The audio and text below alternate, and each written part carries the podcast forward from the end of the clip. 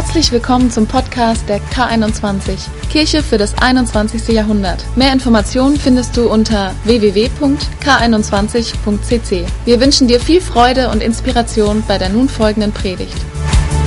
Guten Abend. Hoffe, euch allen geht's gut. Yes. Ich bin seit dem 4.2. offizieller Wunsdorfer. Ich habe eine Großstadt verlassen, um eine neue Metropole hineinzugehen, von Frankfurt nach Wunsdorf. Ihr seht den Unterschied. Ich freue mich so sehr, hier zu sein. Und es ist wirklich Hammer. Ähm, bevor ich überhaupt anfange, ich habe mir so gedacht, ihr denkt euch so, ja, Teddy, du warst so bestimmt die ganze Zeit, du warst so trotzdem in der Church, du warst ja ständig sonntags da und freitags und so. Wo warst du denn? Ähm, ja, ich war da, ich hatte noch keine eigene Wohnung gehabt. Ich war die letzten eineinhalb, zwei Jahre ähm, die ganze Zeit bei unserem Pastoren, bei Tim und Katja zu Hause. Und ich möchte noch mal ein paar Worte verlieren, bevor ich anfange, weil es mir so wichtig ist, Ehre zu geben, wem Ehre gebührt. Gott segnet das. Und was diese beiden in mein Leben bis jetzt investiert haben, wie sie sich in die Church hinein investieren, wie sie am Menschen glauben, was sie so tut, was keiner sieht. Ey, Gott segne euch. Es ist so Hammer, was sie tun. Und ich möchte auch so sein, wenn ich irgendwann älter werde.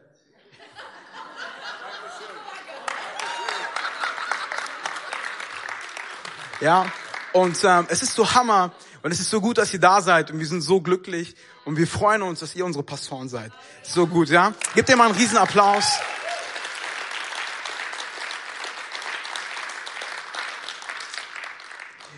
Ja, ich möchte mal einen Bibelvers vorlesen und dann will ich mal kurz beten.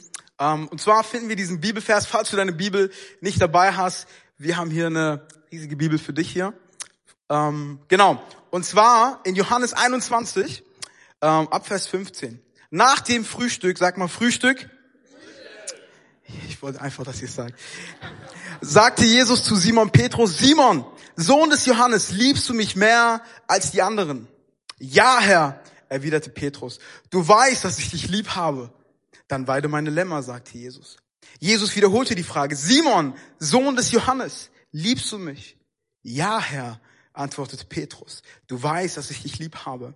Dann hüte meine Schafe, sagte Jesus. Noch einmal fragte er ihn, Simon, Sohn des Johannes, hast du mich lieb?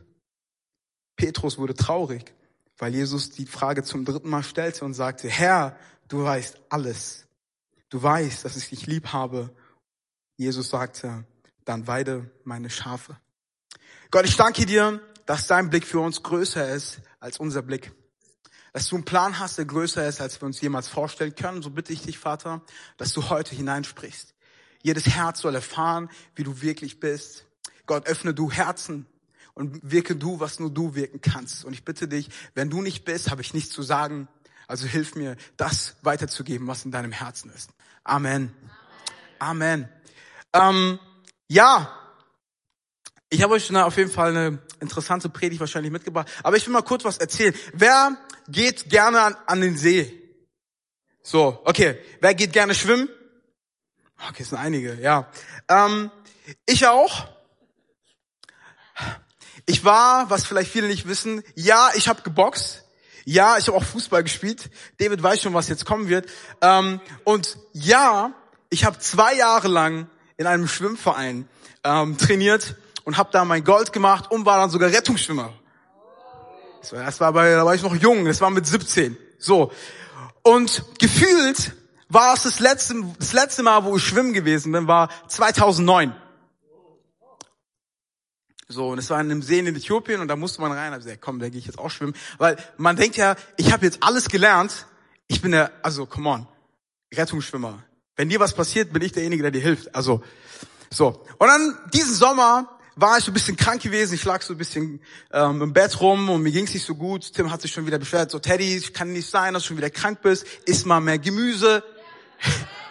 ich so, ich so, Bacon ist auch Gemüse. So. Jedenfalls, ähm, ja, kamen kamen dann Freunde von mir, David, der macht gerade ein Praktikum bei uns, kam dann zu mir und mich so und sagt, Teddy, heute gehen wir an, äh, an den See, in Langner Waldsee und wir werden schwimmen und werden einfach abhängen. So, ah, weiß nicht, ob ich Bock. Komm jetzt, du brauchst das. Ich so, okay, gut. So. und dann bin ich halt mitgegangen, ne? Und dann bin ich halt mit und wir waren am See und ähm, Schwarze, by the way, Afrikaner, wir wissen ganz genau, wo wir uns aufzuhalten haben, aufzuhalten haben, wenn es, wenn es warm ist. Und zwar im schattigen Bereich. Ich weiß nicht, wie es bei Europäern so ist, aber ich habe das Gefühl, sobald es heiß ist, will jeder in die Sonne. Ich nicht. Also das ist, also ich habe nicht, ich habe nicht. Naja, jedenfalls haben wir uns natürlich an einem schattigen Platz äh, äh, gehockt und da gechillt. Und ich weiß nicht, wer es war. Ich war noch mit mit David und noch mit einem anderen Freund. Kam dann zur Idee, ey, wir haben noch einen Football dabei. Und ich so, oh, das kann sich jetzt entwickeln. Ich so, naja, ich sag lieber nichts. Hab meine Kopfhörer drin und wollte einfach nur chillen. So. Und dann sind äh, David und ein anderer Freund von mir sind dann in den See rein und haben dann angefangen so, sind erstmal rausgeschwommen, so das sah richtig idyllisch aus, ne? Und ich schmeiß die ganze Zeit den Football so hin und her und ihr könnt euch vorstellen, es war ein unglaubliches Bild. Und ich sehe es so vom Weiten und ich sehe auch noch David, Teddy! Und ich so, ah. Der so, komm auch! Ich so, ah. Der so, komm! Ich so, ah, nee, lass mal. Und ich sehe so, und fünf Minuten vergehen, zehn Minuten vergehen, ich denke mir, ey, das sieht schon cool aus, was die da machen. Und er so, bevor er noch reingegangen ist ins Wasser, so, Teddy, falls was passiert, du bist Rettungsschwimmer, du holst es. Ja, easy, easy. So, man bedenke, ich bin das letzte Mal schwimmen gewesen, wann? 2009. Ja, es war 2016, so. so, also ich zieh mich so aus, das Bild dürft ihr euch jetzt nicht ausmalen, ähm, und gehe so ins Wasser und gehe so langsam rein und schwimm so. Und ich schwimme und ich merk so, das ist ja schon weit weg, wo die sind, oder? So, das sah so aus, als würden die da stehen, aber irgendwann habe ich gemerkt, die stehen da gar nicht, sondern die haben mich an so einem, an so einer Boje festgehalten. Ich merk so, die sind ja schon weit weg. Und so 10, 15 Meter, bevor ich ans Ziel angekommen bin, bevor ich sie gesehen habe, habe ich gemerkt, oh, oh, Teddy, du hast gar nicht die Kondition, die du dafür brauchst jetzt, um, um jetzt hinzu, an, anzukommen. Und ich so, was mache ich jetzt? Und ich so, aber gib nicht auf, aufgeben, keine Option. Hab weitergeschwommen, nach zwei Metern dachte ich mir, okay, das war's, ich sterbe jetzt lieber. Und wirklich, und in dem Moment, ich so, ey, ich habe keine Kraft, ich komme nicht dahin. Und war so, ich war fast am Trinken und dann dachte ich mir so, sei nicht so stolz. Ich wollte Hilfe schreien, dann dachte ich mir, was, wenn die anderen das mitbekommen, dachte, ich will wenigstens ehrenvoll sterben.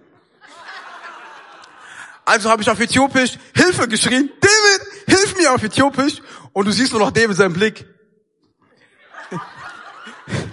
Und er springt und schwimmt auf mich zu und ich so, und so fast er mit Trinken und ich sehe nur noch, und normalerweise weiß man ja, wenn, wenn, wenn Leute mal trinken sind, schieben sie ja richtig Panik.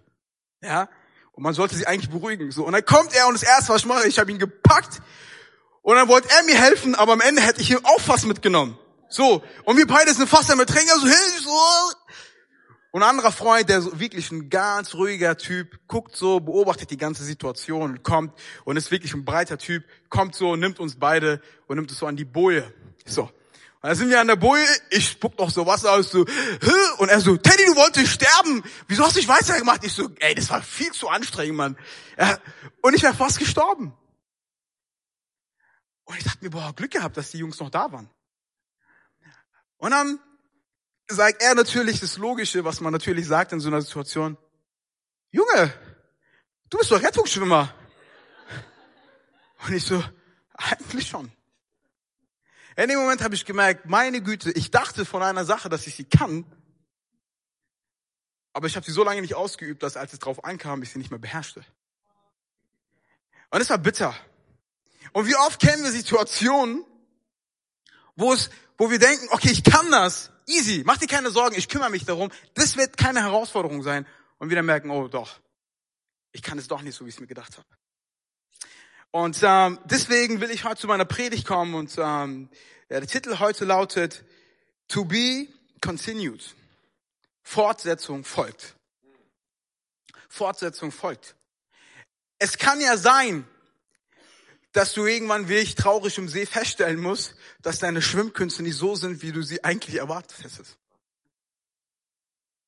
Dass du dachtest, ja easy, ich krieg das schon hin. Aber als du dich dann auf den Weg begibst, dann merkst, du, oh Mann, das hat ja nichts mehr mit Schwimmen zu tun. Und froh sein kannst, dass es da Menschen gibt, die dir da helfen. So traurige Feststellungen sind nicht etwas, was die, was Gott nicht kennt oder was, was die Bibel nicht kennt, sondern das sind, das ist es kommt immer wieder vor. Und eine Person, bei der es vorgekommen ist und bei der wir diese Situation auch erleben oder sehen, ist Petrus. In äh, Lukas 22 sehen wir folgende Situation. Simon, Simon, siehe, der Satan hat begehrt, euch zu sieben wie die Weizen. Sagt Jesus. Ich aber habe für dich gebetet, gebeten, dass dein Glaube nicht aufhöre. Und wenn du dann umkehrst, so stärke deine Brüder. Petrus aber sprach, Herr, ich bin bereit, mit dir ins Gefängnis und in den Tod zu gehen. Er aber sprach, Petrus, ich sage dir, der Hahn wird heute nicht krähen, ehe du mich dreimal geleugnet hast, dass du mich kennst. Das ist eine diepe Situation. Das ist kurz vor dem, bevor Jesus ans Kreuz geht, die letzten Momente mit seinen Jüngern. Und wir sehen, wie Petrus hier, einer, der wirklich auch in dem Moment glaubt, was er da gerade sagt. Und Jesus sagt, ja, weißt du, aber du wirst mich verraten. Aber nicht nur einmal, sondern dreimal wirst du mich verraten. Es kommt so oft vor, dass wir glauben, dass wir eine Sache schon hinter uns haben und es gar nicht auf uns zutrifft, aber wir dann traurig feststellen, Mann, es ist wieder passiert. Es ist wieder passiert. Und ich möchte ganz kurz zeigen, wie Jesus sieht und wie Jesus schaut, bevor wir darauf gehen oder bevor wir darauf zurückkommen, wie wir eigentlich in dieser ganzen Situation gefangen sind. Jesus sagt Folgendes. Wenn du dann umkehrst, so stärke deine Brüder. Und bevor ich überhaupt ans Ende komme und was auch immer, ey, Jesus weiß ganz genau, was du tun wirst. Er rechnet damit, dass du Fehler machst. Weißt du was? Er sagt, es geht nicht darum, dass du keine Fehler machst, sondern es geht vielmehr darum, dass wenn du zurückkehrst, deinen Platz einnimmst, dass du derjenige bist, zu dem du gerufen worden bist. In der Situation, wo du denkst, ich kriege es hin, sieht Jesus schon dein Versagen und drüber hinaus sieht er das, was du eigentlich sein sollst. Und Jesus spricht in eine Situation, wo Petrus denkt, ach, was soll denn schon passieren? Sieht er schon den Outcome. Hey, was für ein Gott haben wir eigentlich? Was für ein Gott haben wir eigentlich? Der trotz unserer Fehler, trotz unserer Schwäche Identität reinspricht.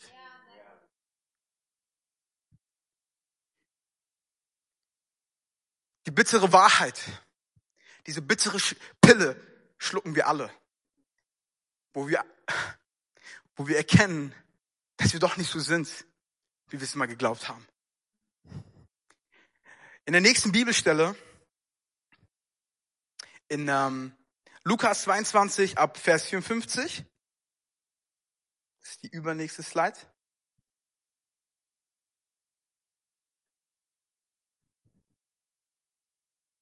Sehr gut, okay. Petrus aber folgte vom Ferne so. Das ist die Situation. Jesus wurde abgeführt und geht seinem sicheren Tod entgegen. Und ich finde auch ganz kurze Anmerkung. Er hatte ja zwölf Leute bei sich ständig. Einer hat ihn ja da verraten, wissen wir alle. Aber ich denke mir so, wo sind die anderen? Waren da nicht mehr? Aber Petrus hält ja irgendwie noch sein Wort. Er hat ja gesagt, wenn du in Gefängnis, ich bin noch mit dir. Jesus,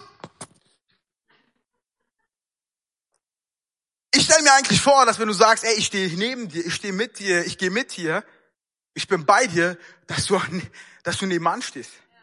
Aber Petrus verfolgt es vom Fern, ja, Sicherheitsabstand. Jesus, ich, warte, ich bin da für dich. Ich bin da für dich. Und was wir sehen ist,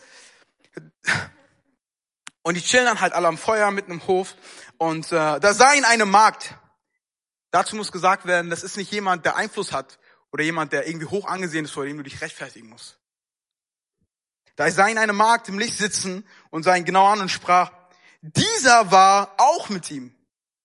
Also er hier war auch mit Jesus. Er aber leugnete und sprach, Frau, ich kenne ihn nicht. Nach einer kleinen Weile sah ihn ein anderer an und sprach, du bist auch einer von denen. Petrus aber sprach, Mensch, ich bin's nicht.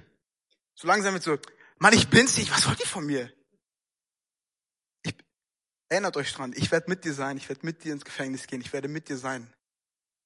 Und nach einer Weile, etwa nach einer Stunde, bekräftigte es ein anderer und sprach, wahrhaftig, dieser war auch mit ihm. Denn er ist auch ein Galiläer. Petrus aber sprach, Mensch, ich weiß nicht, was du sagst. Und alsbald, während er noch redete, krähte der Hahn, so wie Jesus es vorher gesagt hatte. Und der Herr wandte sich unser Petrus an. Und Petrus gedachte an des Herrn Wort, wie er zu ihm gesagt hatte, ehe heute der Kran kräht, Hahn kräht, wirst du mich dreimal verleugnen. Und Petrus ging hinaus und weinte bitterlich. Zuallererst, du kannst dich nicht verstecken als Nachfolger Christi. Du kannst dich nicht verstecken als Christ. Du kannst vielleicht versuchen, dein Feuer, dein Licht zu dämmen oder einer von vielen zu sein. Aber weißt du was? Diese Welt, diese Dunkelheit wird immer erkennen, dass in dir Licht ist. Sie wird dich immer erkennen, dich immer identifizieren. Und eigentlich ist es das Größte, was sie zu ihm sagen. Du warst mit ihm. Du bist einer von ihnen. Und er sagt, nein, nein, ich, nein. Wie schnell passiert es, dass wir ablegen, was Gott Gutes über unser Leben ausgesprochen hat und anfangen, uns auf das zu fokussieren, was negativ ist. Das ist derselbe Fall bei Petrus. Petrus erinnerte sich an was? Nicht, dass Jesus zu ihm gesagt hat, weißt du, wenn du wieder zurückkommst, weide meinen Schaf, sondern er erinnert sich daran, du wirst mich verraten. Nur weil Jesus gut ist und voller Liebe ist, heißt es nicht, dass er nicht die Wahrheit ist.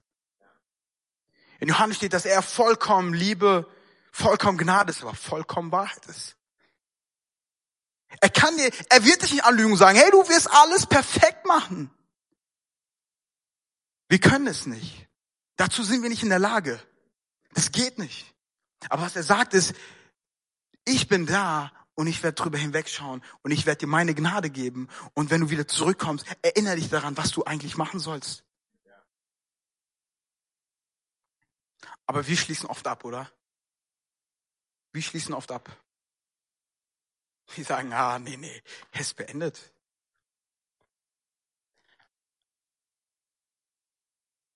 Und wer würde mir zustimmen, wenn ich sage, Petrus hatte Angst? Wer würde mir zustimmen und sagen, Petrus hatte in der Situation Angst, oder? Und ich dachte mir so, als ich als Teenie das gelesen habe, dachte mir, boah, dieser Verräter.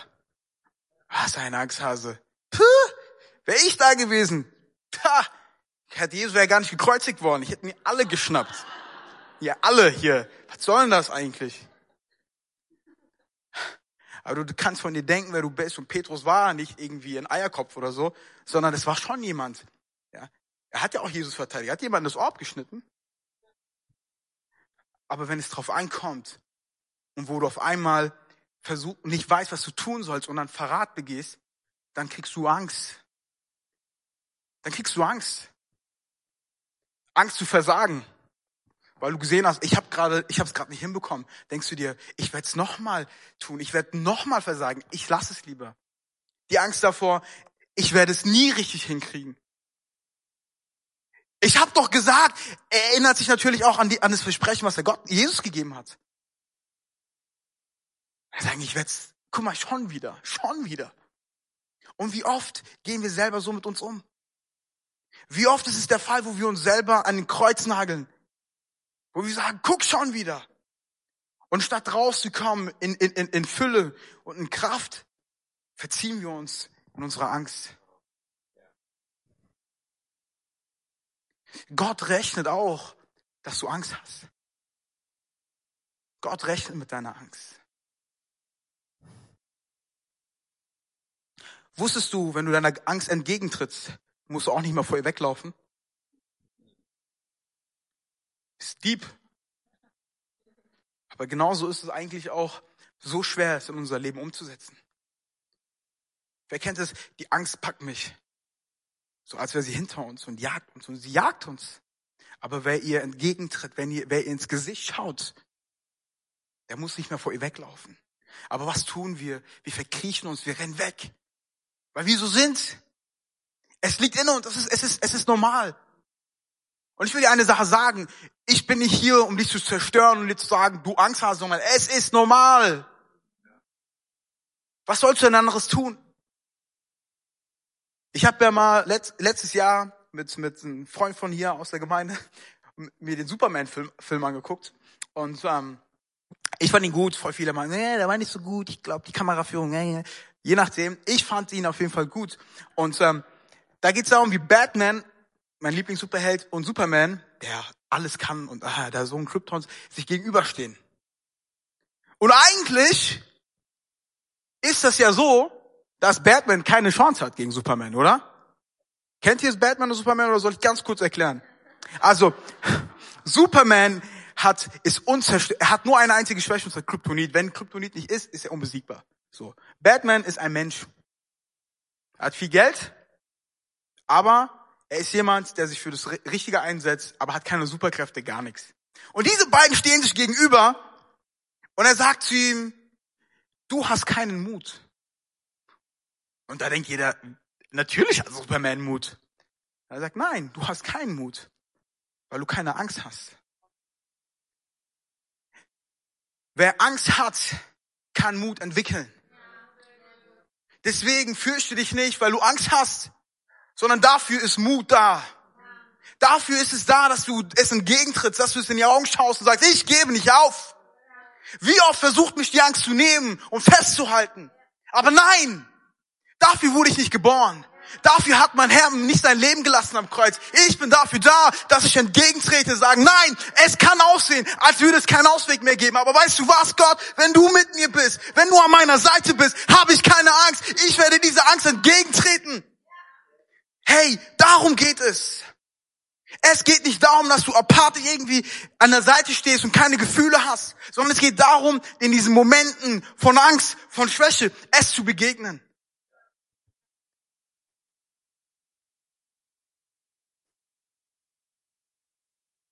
Noch ein anderer Satz, den ihr euch vielleicht merken könnt. Wer seiner Angst nicht den Rücken kehrt, muss sich nicht davor, davor fürchten, dass sie ihm in den Rücken fällt. Aber wir glauben dieser Lüge, wir glauben dieser Angst. Mein Versagen und mein Schmerz, sie definieren mich. Hey, ich bin diese und diese Person. Ich habe es da nicht hinbekommen und da habe ich es nicht hinbekommen und da und definieren uns durch unsere Fehler. Wir definieren uns dadurch, was wir nicht können, anstatt was wir sind.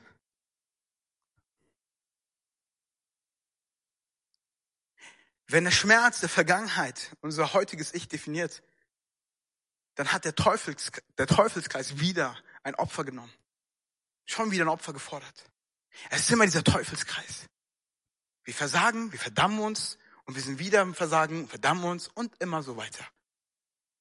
In so einem Teufelskreis, der nicht von Gott ist. Das Wort selbst sagt es schon, Teufelskreis. Aber Jesus kam um diesen Teufelskreis zu, zu durchbrechen. Er kam, um es zu zerfetzen, um dir eine neue Hoffnung, eine neue Perspektive zu geben.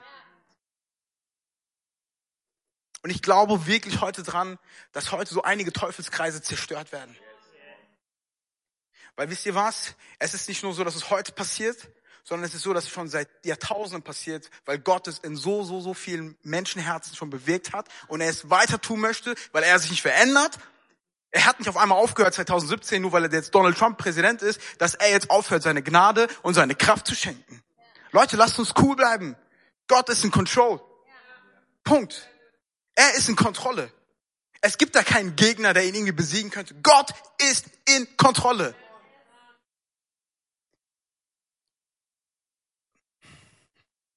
Und wir sehen,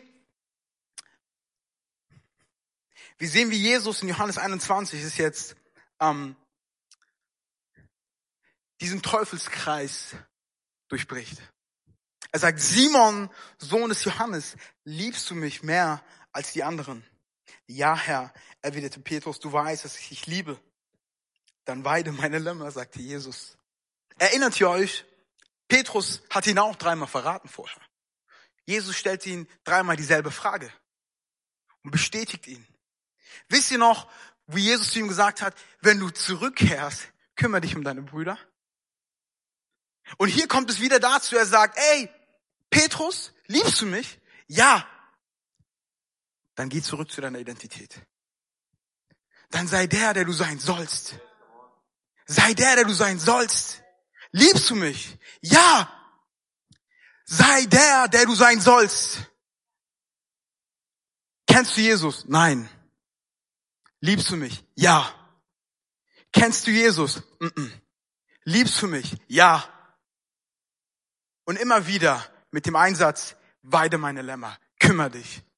Und es ist kein Auftrag, es ist kein Befehl, sondern es ist eine Identität, die zugesprochen wird. Dieser Jesus. Jesus greift in die tiefsten Tiefen unseres Scheiterns und holt jedes Gift, jedes Versagen, jedes falsche Denken raus und platziert seine Gnade, seinen Zuspruch und seine Berufung in unser Leben. Er ist es. Er. Es war nie jemand anders, der uns Zuspruch gibt. Es war nie jemand anders, der unsere Identität, Identität definiert. Niemand anderes. Unserer Schöpfer, der, der uns gemacht hat, kann sagen, wer wir sind. Dieser Jesus. Und wieso Fortsetzung folgt? Warum? Weil wir oft denken, es endet. Wir denken, es endet. Der Film hat für mich jetzt hier ein Ende. Ich habe versagt. Das war's. Kameras abschalten, Vorführung vorbei. Aber wir haben diese Rechnung unseren, ohne unseren Regisseur gemacht. Ohne den Filmdirektor. Ohne den Chef des Filmstudios. Der sagt, ah, ah, ah, ich finde, dein Leben hat einen Teil zwei verdient. Ich finde, dein Leben hat einen Teil zwei verdient. Wie schlecht wäre es, wenn Herr der Ringe nur einen einzigen Teil hätte? Die machen sich auf den Weg dahin, den Ring zu vernichten, da, da, und ist vorbei. Und wir stellen uns so viele Fragen, ja, was ist mit Frodo passiert? Da war doch dieser eine Typ, Gollum, was passiert mit dem? So viele Fragen. Und genau dafür ist Gott da. Er sagt, Fortsetzung folgt. Dein Leben hat eine Fortsetzung. Mann. Dieser Jesus. Jesus hilft uns unserer Angst zu begegnen. Jesus rehabilitiert Petrus wieder. Er setzt ihn ein. Er sagt auf dich, auf dir, auf dein, auf den Zuspruch, auf das, was du glaubst, werde ich meine Gemeinde bauen. Dieser Jesus. Und er klopft an. Ständig. Er ist da. Wir denken, Gott verabscheut uns. Wir denken, Gott will uns nicht sehen. Wir denken, Gott ist nur da, um uns zu verurteilen. Gott sucht uns, Gott liebt uns, Gott will eine Beziehung zu uns. Wie willst du so ein allmächtiges Wesen überraschen können? Es ist ja genau so, als würde man seinen Kindern Taschengeld geben und sie schenken einem was zum Geburtstag und sie sagen, wow, cool, wo hast du das denn herbekommen?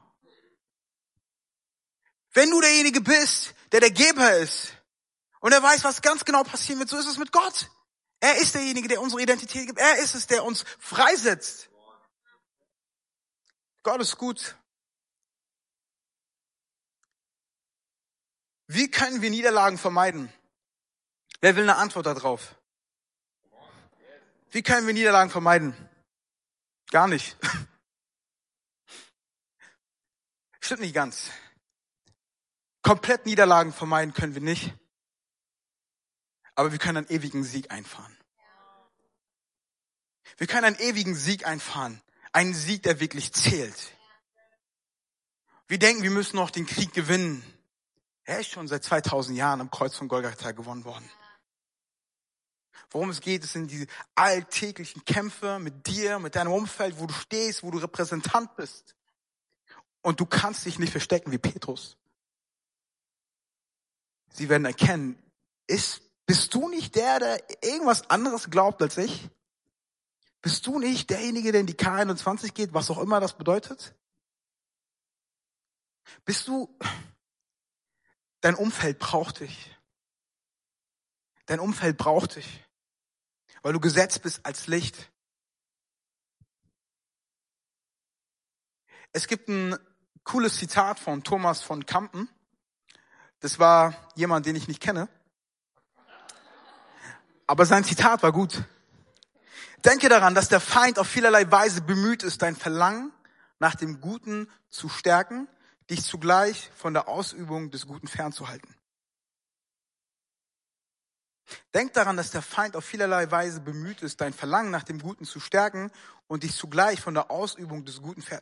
Er sagt, tu das Gute, mach es, das ist so gut, aber nicht jetzt das Verlangen, oh, ich will so viel Gutes tun. Ich liebe diese Gespräche in der Jugend. Hey, was geht bei, ey, irgendwann will ich viel Geld haben, um Gott äh, viel Geld zu spenden. Ach, willst du das?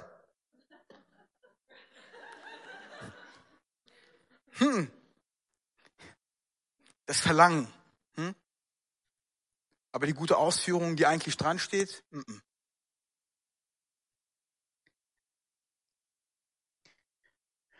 Und das Problem liegt daran, dass wir unsere Errettung auf ein einziges Ereignis festmachen, und zwar wo wir sagen, ich gebe mein Leben Gott. Und wir sagen, okay, dieses Ereignis liegt in der Vergangenheit und cutten damit die Beziehung, die eigentlich ansteht. Unsere Errettung, ja, sie geschah am Kreuz und sie geschah durch unseren Glauben, dadurch, dass wir es angenommen haben. Aber wofür sie da ist, dass sie tagtäglich gelebt werden muss dass sie dafür da ist, dass du alt im jeden, jeden Tag in deinem Alltag drinnen bist und es lebst. Darum geht es. Aber was, wir, wir trennen es. Wir trennen es. Und es fängt damit an, dass wir Trennung zwischen Gott und dem Alltag machen. Wir reduzieren unseren Glauben auf bestimmte Orte. In der K21, da bin ich voller Glauben. Und es ist gut, hier wirst du immer Glauben bekommen. Aber in der Arbeitsstelle, oh, das ist so anstrengend, das ist so schwer für mich. Du reduzierst Glauben auf bestimmte. Wenn ich mit der Person bin, ich werde immer aufgebaut. Aber ich habe so viele Leute, mit denen es nicht so ist, und da lasse ich das lieber mit dem Glauben. Wir reduzieren unseren Glauben auf bestimmte Zeiten. Wir sagen, ich komme zur Konferenz, zur 21 Conference. So. Oder ich komme zu der Veranstaltung. Aber der Rest, ah, brauche ich nicht. Oder bestimmte Bereiche unseres Lebens. Da darf Gott Einfluss haben, aber da und da nicht. Hier ist er Herr meines Lebens, aber in diesem Bereich, da habe ich noch die Kontrolle. Da darf er entscheiden und hier entscheide ich. Oder wir machen Gott daran fest, dass wir sagen, es ist abhängig von meinem geistlichen Zustand. Wie oft habe ich schon über mein Leben gesagt, boah, mir könnte es schon geistlich besser gehen, ganz ehrlich. Und wisst ihr, was ich gemerkt habe?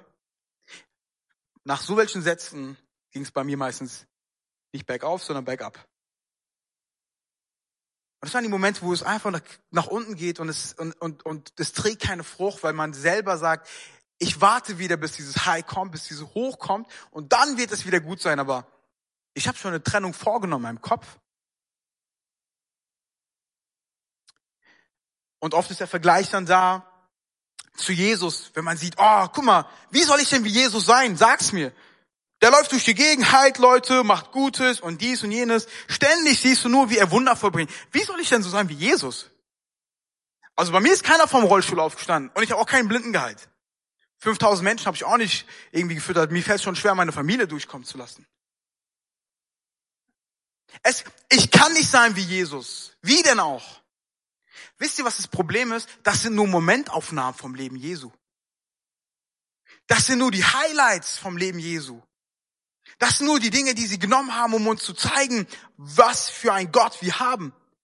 Aber wisst ihr, was fehlt? Es fehlt so viel mehr, ähm, wo er, wo er in Einsamkeit ist, wo er fastet, wo er betet, wo er Gott sucht. Diese ganzen Sachen fehlen.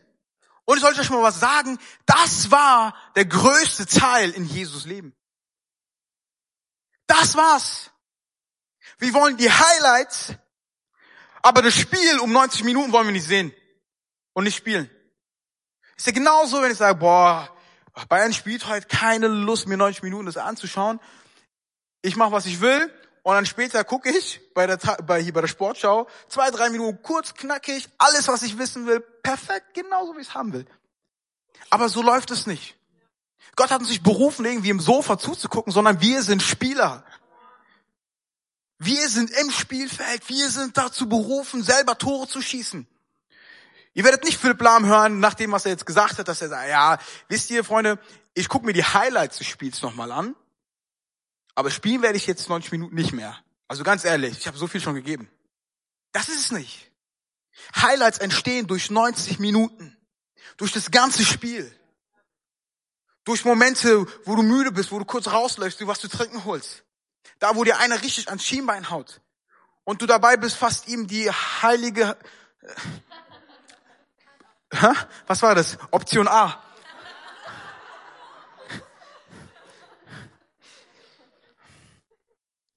Aber das ist es nicht. Das ist es nicht. Das Leben ist viel größer und viel weiter. Ich will euch ein bisschen was von einem ähm, Schwimmer erzählen, den ihr vielleicht kennt, Michael Phelps. Wer kennt von euch Michael Phelps?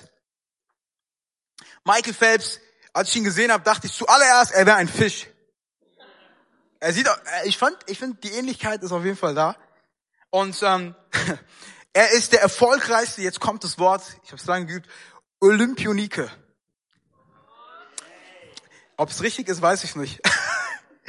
Der erfolgreichste Olympiateilnehmer aller Zeiten mit über 20 Goldmedaillen. Und Michael Phelps ist ein Schwimmer und er gewinnt in fast allen äh, Disziplinen, die man sich vorstellen kann. Der Kreis schließt sich. Ein Schwimmer am Anfang, ein Schwimmer am Ende.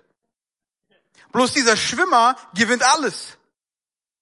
Und dann kam irgendwann ein Bericht raus, nachdem er in Peking so viel gewonnen hat, wo sich herausgestellt hat, dass Michael Phelps genetische Vorteile über anderen Schwimmern hat. So. Und zwar ist sein Oberkörper größer als sein Unterkörper. Das sorgt dafür, dass er am Wasser die perfekte Aerodynamik, ich weiß es nicht, auf jeden Fall, dass er so liegt, dass er so schnell schwimmen kann.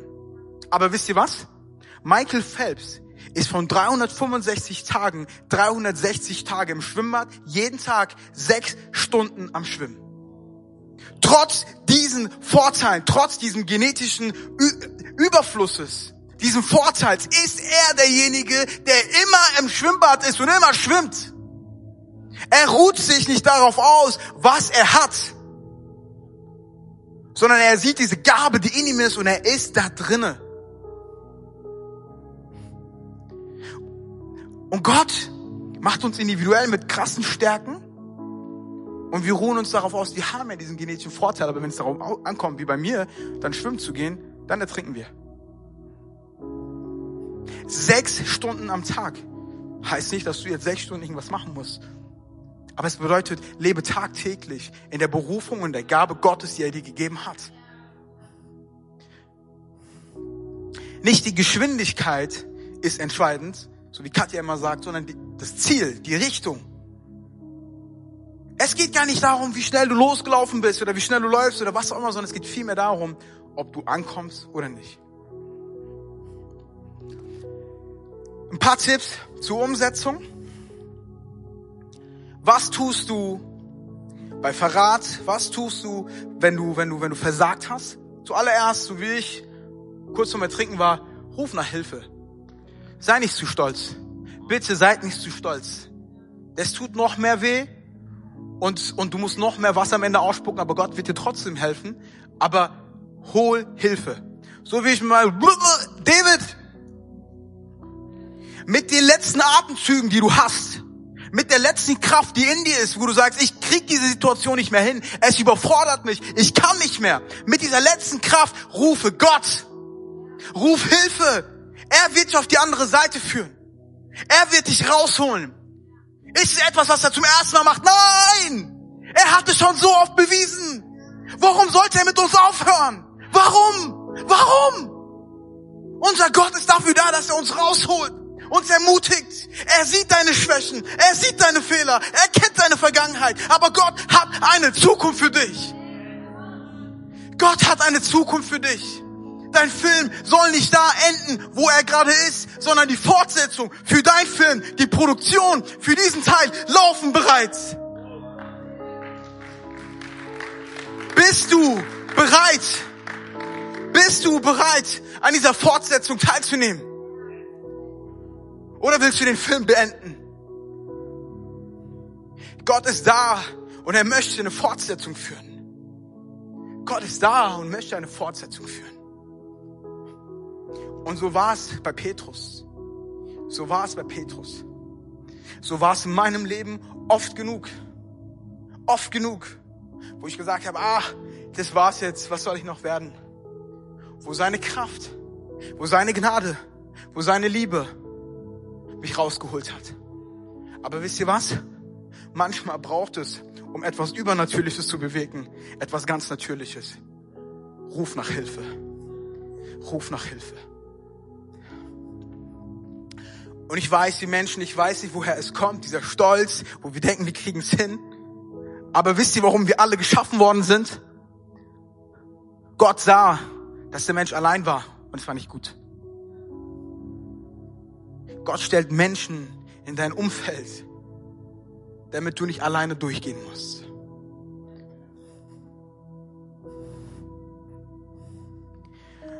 Und die Applikation für dich heute, wende dich in Krisen nicht von Gott ab, sondern halte mehr fest, halte fest als jemals zuvor.